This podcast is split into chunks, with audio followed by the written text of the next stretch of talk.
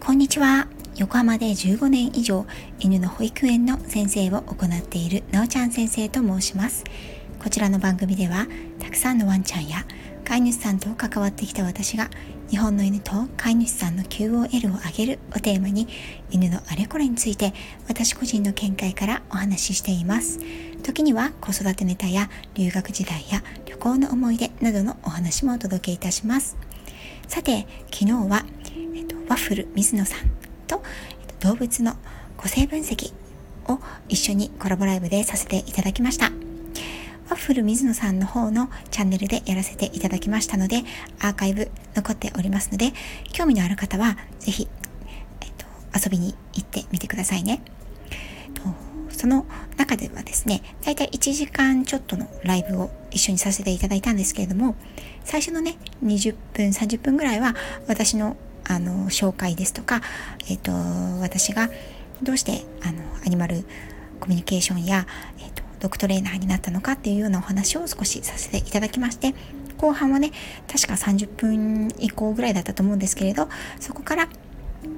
ワッフル水野さんがね行われていらっしゃる、えーと、個性分析ですね。これは皆さんあの聞いたことがあると思うんですけれども動物占いというね個性を動物さんに例えて当てはめてこう分析をするという手法があるんですけれども、うん、それを、えーと、生年月日を見てねその動物さん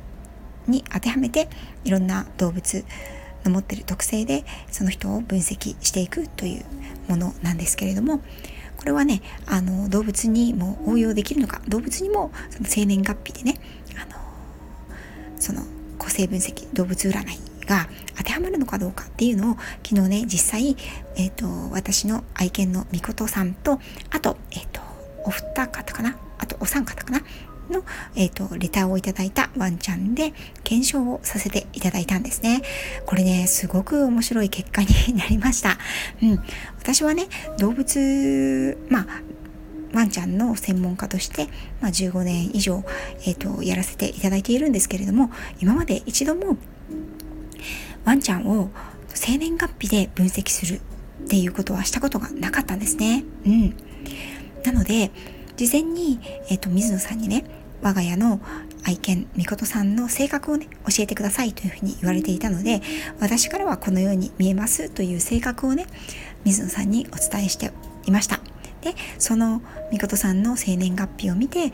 私が思っている飼い主から見る性格とその個性分析をした結果出てくる動物占いでの性格がどれぐらいね整合性があるだろうかっていうことをあの検証していただいたんですねそのライブの中でですねこれね本当にえー、こんなに当たってるのか っていうぐらい、あの、結構ね、これ当たってるんですよね。うん。で、最初、当初はですね、えっ、と、水野さん曰く、その血糖症がついていて、その、生年月日のわかるワンちゃんというふうにおっしゃられていたんですね。で、我が家の愛犬は、一応ね、生年月日はわかるんだけれども、あの、ミックス犬なので、ね、あの、保護犬さんですので、血糖症というものはないんですね。それでも分かるものなのかなっていうのもね検証も合わせて水野さんにあの生年月日を見ていただいたんですけれどもすごく当てはまっていましたね。うん、で具体的にはどのような診断が出たのかというと,、えーと、表面はね羊。あ裏面がね裏の個性は羊。羊さんという個性が。あって表面は小鹿さんというなんともまあ優しげな性格のワンちゃんですねということで、うん、であのみんなでね群れ羊さんって群れますのでみんなでこう一緒にいることが好き。一人にされるのが嫌い。ね。で甘えたがり。ね。あのすごく合ってますよね。寂しがり屋だったりとかね。でそして私のねまあ、周囲をよく読むとかあとは私がみことさんの特性で挙げたのが大変食欲旺盛で食いしん坊であると。今ね、ちょっと体調を崩しているので、その特性がちょっとね、あの、見られなくなっちゃってる日もあるんですが、まあ、基本的にはすごく食いしん坊なんですね。うん。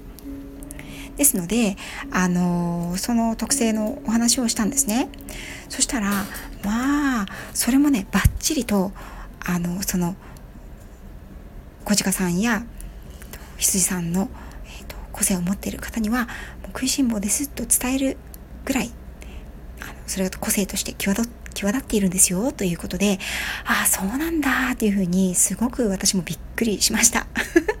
面白いですよね生年月日でねそんなに当てはまることがあるんだと思ってで他にも、えーと、個性分析ねあの生年月日をお伝えしてあのその場で個性分析をしていただいたワンちゃんたちがいらっしゃったんですけれどもその方々もねすごく当てはまっていらっしゃったんですね。で私は水野さんのそのあの他の方のね個性分析を聞きながら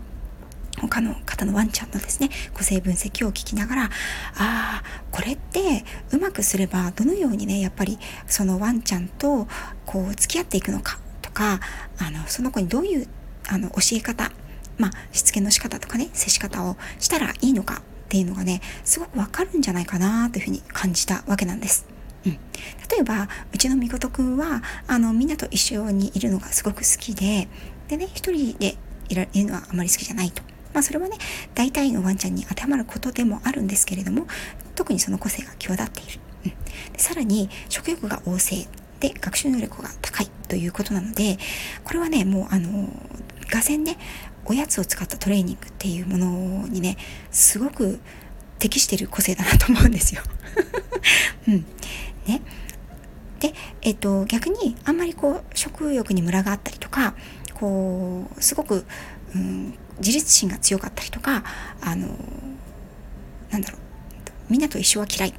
個性的なあの子だったりとかね、うん、そういう子の場合は例えばあのトレーニングをしたいなとかこの子ちょっとあのしつけをしたいなとかもっとうんステップアップを考えてるって言った時に、うんと、例えばいろんなねしつけ教室のスタイルがあるんですけれどもじゃあこの子はグループレッスンの方があの個性が伸びるのかとかあのマンツーマンのね1対1のレッスンの方がいいのかとかあのトレーナーさんやね訓練士さんにお預けしてもあの大丈夫なタイプなのかとかそれともあの飼い主さんがメインでやらなくちゃいけないのかとかねそういうことが分析あなんかできそうな気がするなというのがねすごく私の中であったんですね。うん、あとは例えばあの2頭目とかねあの兄弟犬を迎えるとか、うん、そういった時にあこの子はこの子だったら、えっと、こういう個性のあの兄弟犬がいいかもしれないとかねそういう形で分析をしながらさらにねあの生活があのよりスムーズにストレスが少ない状態にしてあげる手助けになるんじゃないかなというふうに思ってすごくねあの動物さんのね個性分析面白いな新しいツールだなと思っています。うん。ねこれワッフル水野さんにねぜひぜひ今後伸ばしていただきたい分野だなと。まだねあの統計学になりますのでまだまだその賞レースというかねあの統計を取るほどのあの賞あの件数がね集まっていないということなので皆さんねあのぜひ、まあ、あの水野さんにお断りもなく私がこんなことを宣伝していいのかっていう感じなんですけれど。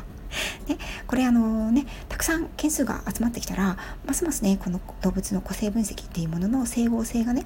うん、高まってくるんじゃないかなと思って面白い分野だなと思いました。うんね、これからあのワンちゃんを迎えたいという方とかもねこれからあのトレーニングやしつけをね考えてるとか、うん、そういった方にも向くんじゃないかなというふうに思っています。はい、ということで、えっと、ここまで聞いてねあちょっと聞いてみたいなと思った方そこのあなた、えっと、URL を概要欄に載せておきますので、よろしければ遊びに行ってくださいね。そしてもう一つ、えっ、と、私がね、アニマルコミュニケーションの、えっ、と、お勉強をしまして、この6月から晴れて、ね、アニマルコミュニケーターとして、ちょっとね、第一歩を踏み出したんですけれども、私の習った先生ですね、アニマルコミュニケーターのまゆみ先生という先生が、えっ、と、毎週金曜日にですね、えーと、ちょっとお時間はまちまちになったりすることがあるみたいなんですけれども金曜日の午前中あたりにですね、えーとエネルえーと、アニマルコミュニケーターまゆみのライブということで直感を磨くライブというのを始めていらっしゃいます。私今朝ね入ることができなかったんですがアーカイブを聞かせていただいておりますねあのー、私のようなひよっこの駆け出しではなくもうねキャリアを積まれてきて実践と経験を積み重ねられているあのまゆみ先生なので、うん、よろしかったら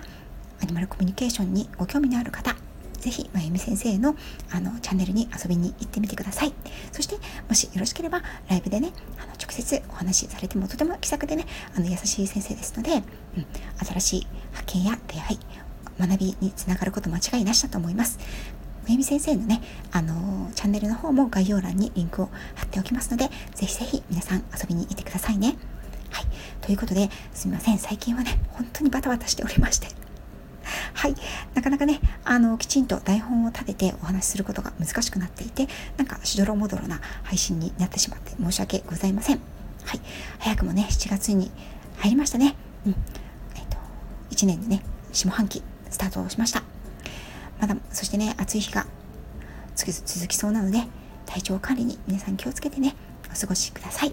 はい。ということで、今日は2件のね、お知らせ、ご紹介になりました。また次回の配信でお耳にかかりたいと思います。ありがとうございました。